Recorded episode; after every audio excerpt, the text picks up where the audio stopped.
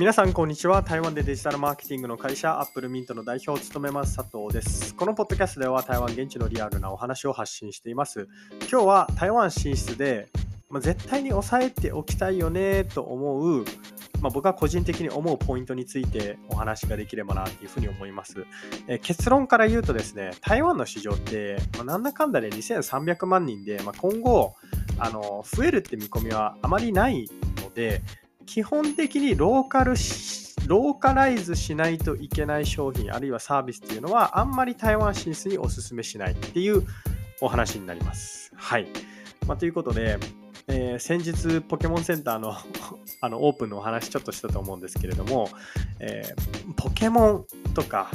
アニメグッズ、おもちゃ、えー、あるいは文房具、まあ、こうしたものを台湾に、え、何ですか？あ日本のこうしたものが台湾にいっぱいあるんですけれども例えば文房具屋さんに行って、まあ、文房具を見るとゼブラとかあるいはあの何ですか？三菱なん三菱なんだ？えー、まあいや、なんか三菱のなんかペンとかあるじゃないですか。えー、あとはパイロットとかあるわけじゃないですか。で、おもちゃはおもちゃで、まあ、ガンダムがありますし、なんかね、バンダイの鬼滅の刃とか、ドラゴンボールとかいっぱいあると思うんですけれども、あ、まあ、こうした、ごめんなさい、あって言って、今急にパッて思いついたんですけれども、まあ、こうしたものに、えー、こうしたものに何が共通しているかっていうとですね、ほとんどローカライズをしていないっていうところですね。えー、ユニクロとかもそうですね。ユニクロの服とかも、なんかじゃあ台湾人向けに、特別になんかエキストラサイズみたいなのを準備してるかというとそういうわけじゃないですし、基本的には日本と同じサイズ、日本と同じものを、えー、持ってきて、まあ、それがね、あの日本から持ってきてるわけじゃないとは思うんですよ。あの海外のどっかからだと思うんですけれども、台湾に持ってきて、えー、販売してるということだと思うんですけれども、えー、基本的にこうしてローカライズする必要がない商品あるいはサービスっていうのは台湾で割とうまくいっているかなっていうふうに思いますっていうのがやっぱり台湾にローカライズしなくてよかったらその分コストが浮くじゃないですかでそうするとその分それが利益になるわけでそれは儲かるよなっていうふうに思いますでここで言うローカライズっていうのはえー、必ずしも商品やサービスの機能っていうだけじゃなくてえー、価格面もそうですね。価格面もローカライズしなくて済むようなもの。例えば、えー、ユニクロなんて、ユニクロのその、何ですか、エアリズムの T シャツとかって、まあ、今でこそ、えー、円安なんで、こう、台湾の方が割高に見えるんですけれども、見えるというか、まあ、なっちゃってるんですけれども、その円安がここまで進んでいなかったその当時、それこそ台湾ドル、1台湾ドル、えー、日本円3.5円とか、それぐらいだった当時っていうのは、えー、日本と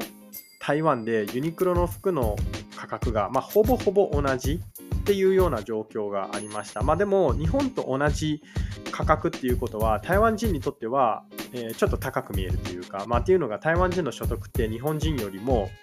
まあ、低いっていうふうには言われていて、まあ、それもね、あの最近の円安によってほぼほぼ変わらなくはなってきてるんですけれども、まあ、でも、えー、一般的に台湾人の所得は日本人よりもまだ低いかなっていうふうに思います。もうその差はほとんどなくなってきてるんですけれども、まあ、未だにちょっとだけ低いかなと。まあ、だから、日本と同じ価格のものを台湾で売った時台湾人の人っていうのはあの少し高いっていうふうに感じるんですけれどもまあただ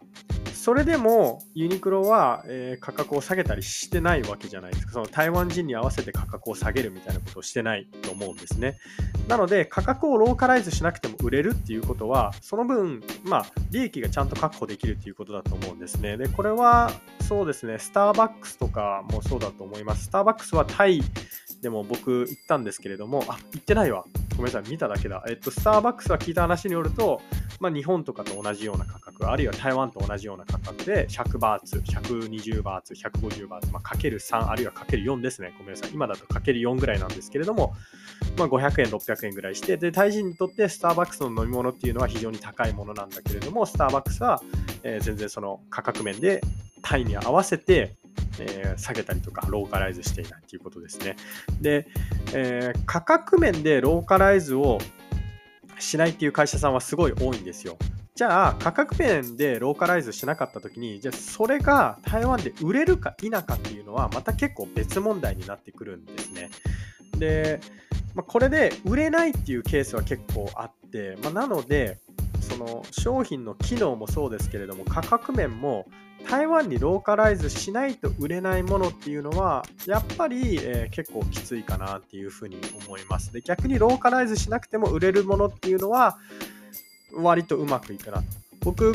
まあ、こうやってマーケティングの仕事をやっている関係上ですね、本当にいろんな会社さんから、えー、台湾に進出しますとか、あるいは台湾に進出したいですっていうご相談を受けて、で、その時に、えーまあ、よくいろんな会社さんの商品であったりサービスとかっていうのを見るんですけれども、まあ、大体、あ、これいけるなじゃないですけれども、あるいはいけないなみたいなのって分かったりとかするんです。それは何かというと、やっぱりローカライズする必要があるか否か、えー、それは機能面もそうですし、価格面もそうですね。で、えー、しなくていいものに関しては、あ、これなんとなくうまくいきそうだな、みたいな感じで、えー、思ったりとかします。はい。あ、まあ、最後に、じゃあ、そのローカライズに関して、まあ、もう一つ事例をお話しするとすると、まあ、今お話ししたのは、えー、何ですか、玩具とかアパレルとか、えー、あるいは文房具とかこうものだと思うんですけれどもじゃあ例えばソフトウェアとかはどうなんだっていう話になった時にそうですねマイクロソフトとかのパワポ、エクセルあるいは Teams あの Office365 ですね。あれがじゃあアメリカと日本と台湾で大幅に値段が違うかっていうとそうじゃないじゃないですかほぼほぼ一緒じゃないですかでしかもじゃあ、マイクロソフトは台湾のためだけにこういう機能を追加しましたみたいなことしてくれるかっていうと、まあ、多分してないんですね。まあ、してるかもしれません。わかりません。あの、一部、微妙な調整っていうのはしていると思うんですけれども、なんか大幅な機能の追加みたいなことっていうことはしてないと思うんですね。でこれは何でかっていうと、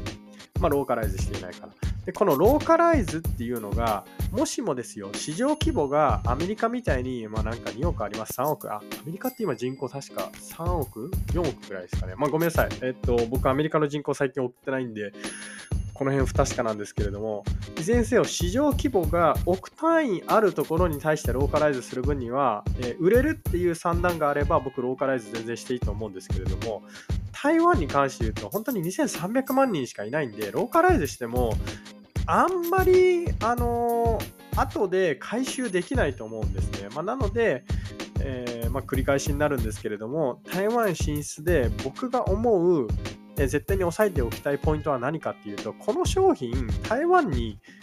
そのまんま持ってって売れるかと。商品の機能もそうだし、価格もそうですね。日本円で、日本で売ってる同じ値段と同じでいけるかっていうのをきちっと、まあ、調べた上でいけるって思ったら僕すごい GO! っていうふうに、えー、GO! っていうかその進出して、え、勝てるというふうに思いますし、まあ、そうじゃなかったら厳しいかなと。で、たとえ最初勝てたとしても台湾って模倣品が本当にすぐ出るんですよ。まあ、あるいはえー、偽サイトとか詐欺サイトみたいなのってすぐ出るんで、まあ、その辺の対策っていうのも、えー、ランニングチェンジで行っていかないといけないんですけれども、いずれにせよスタートダッシュは、まあ、うまくいく可能性が高いんじゃないかなというふうに思っています。ということで、以上、アップルミート代表佐藤からですね、台湾進出で絶対に押さえておきたいポイントというテーマでお話をしました。いつもお聞きいただきありがとうございます。それではまた。